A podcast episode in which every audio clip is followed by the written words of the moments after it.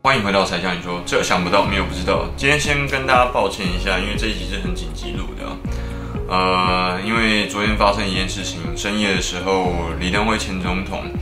中华民国的前总统，他离开人世了。那李登辉是一个非常特殊政治地位的人物啊，他具有很多种不同的身份。那像自己今天本身呢，不想要用太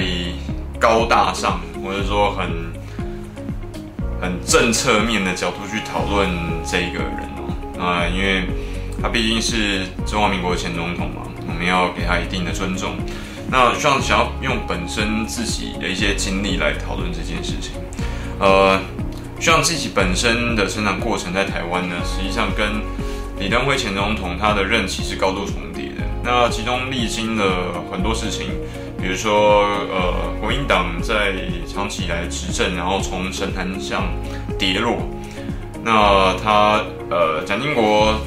前总统呢，呃，离开人世。然后还有，在这之前，就是这个美国的，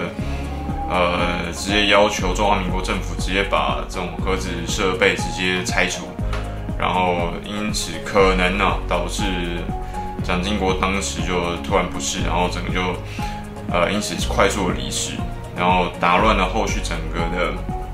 呃，中华民国跟国民党后续的这些政治者的接班。那这个东西它为什么跟 Sean 本身的过往生活经历有直接关系呢？其实很简单像自己本身在这个这段时间的时候，从懵懂无知的小孩子。很小很小小孩子，慢慢成长，变成一个青少年，然后变成一个，然后进入中学嘛，然后跟大学。那中间呢，其实那个时候并不太清楚说，哦，我那个时候就应该要像现在一样，狂从政治跟呃经济的角度去讨论，呃，商业受到政治的风气的影响没有。那时候很明显的，我只记得一件事情，很小很小的时候，我就记得很清楚，哦、台湾人那个时候。大学生如果毕业的话，就我们的收入至少就是三万五千块以上到四万块的基本起薪，这是大学生那个时候应该有的薪水。那那个时候刚好是，呃，大概是九零年代的中期，然后到两千年初期。那我记忆非常明显，但是后来你会发现，哎，奇怪，怎么年纪越来越大的时候，这件事情好像开始跟着经济就开始崩溃了。然后呢，后续呢？我们又开始出现台湾，呃，台湾它开始盖那个台湾高铁嘛。那台湾高铁的时候，像那个时候记得很清楚，因为那个时候我在学系统思考。那呃，李登辉在主政之下，然后一路到后来不是陈水扁当政嘛，然后我就记得，呃，台湾高铁那个时候做了一件很奇异的事情，就是呃，日本的车厢，但是要用德国的系统。我记得好像是。这样子还是反过来，反正我记得应该日本的车厢，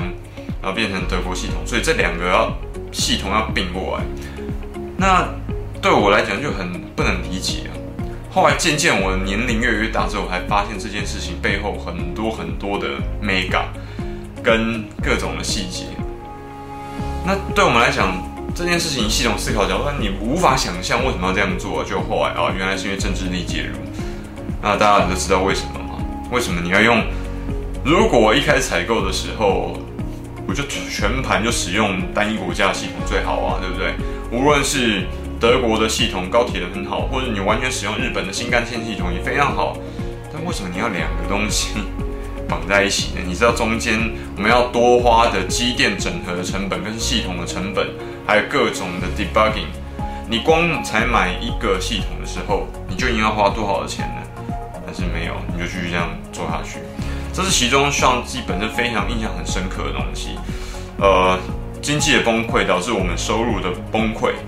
低薪长期以来的延续，然后跟呃很奇异的这种重大政府采购案的呃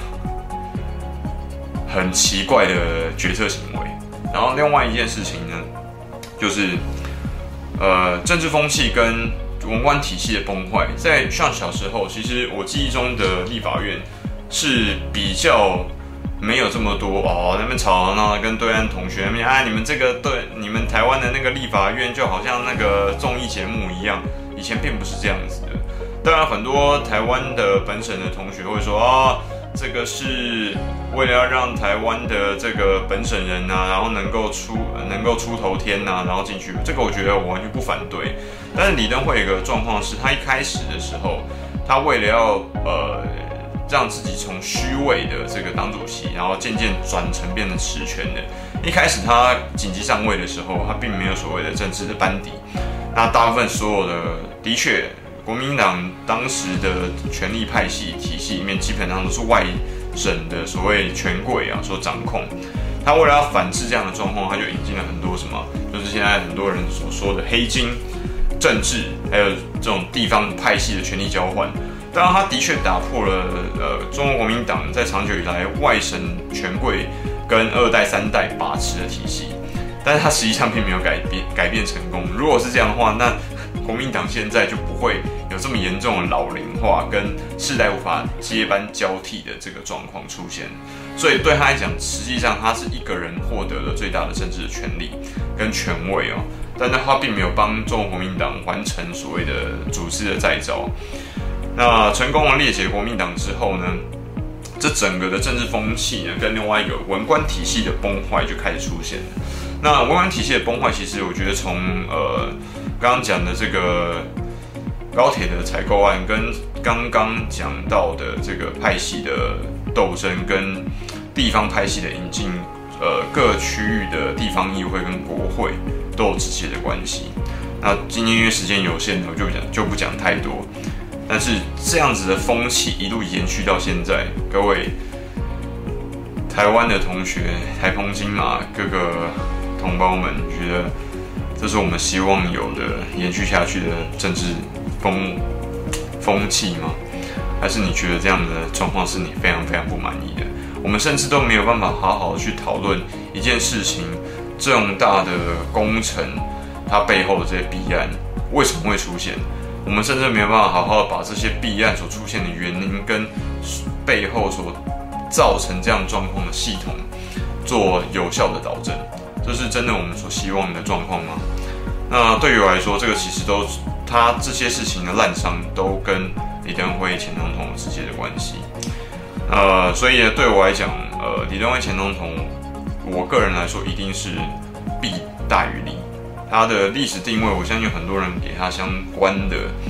呃，这些标签啊，或者是说很尊崇。但是对我来讲很简单，他对我个人的生活，我作为一个选民，我是非常的呃不认同他的行为，因为他带给我们的很多的发展，后续的影响就是不办正事，只搞政治，然后政治风气跟文官体系的崩坏，也是从他开始作为一个滥觴。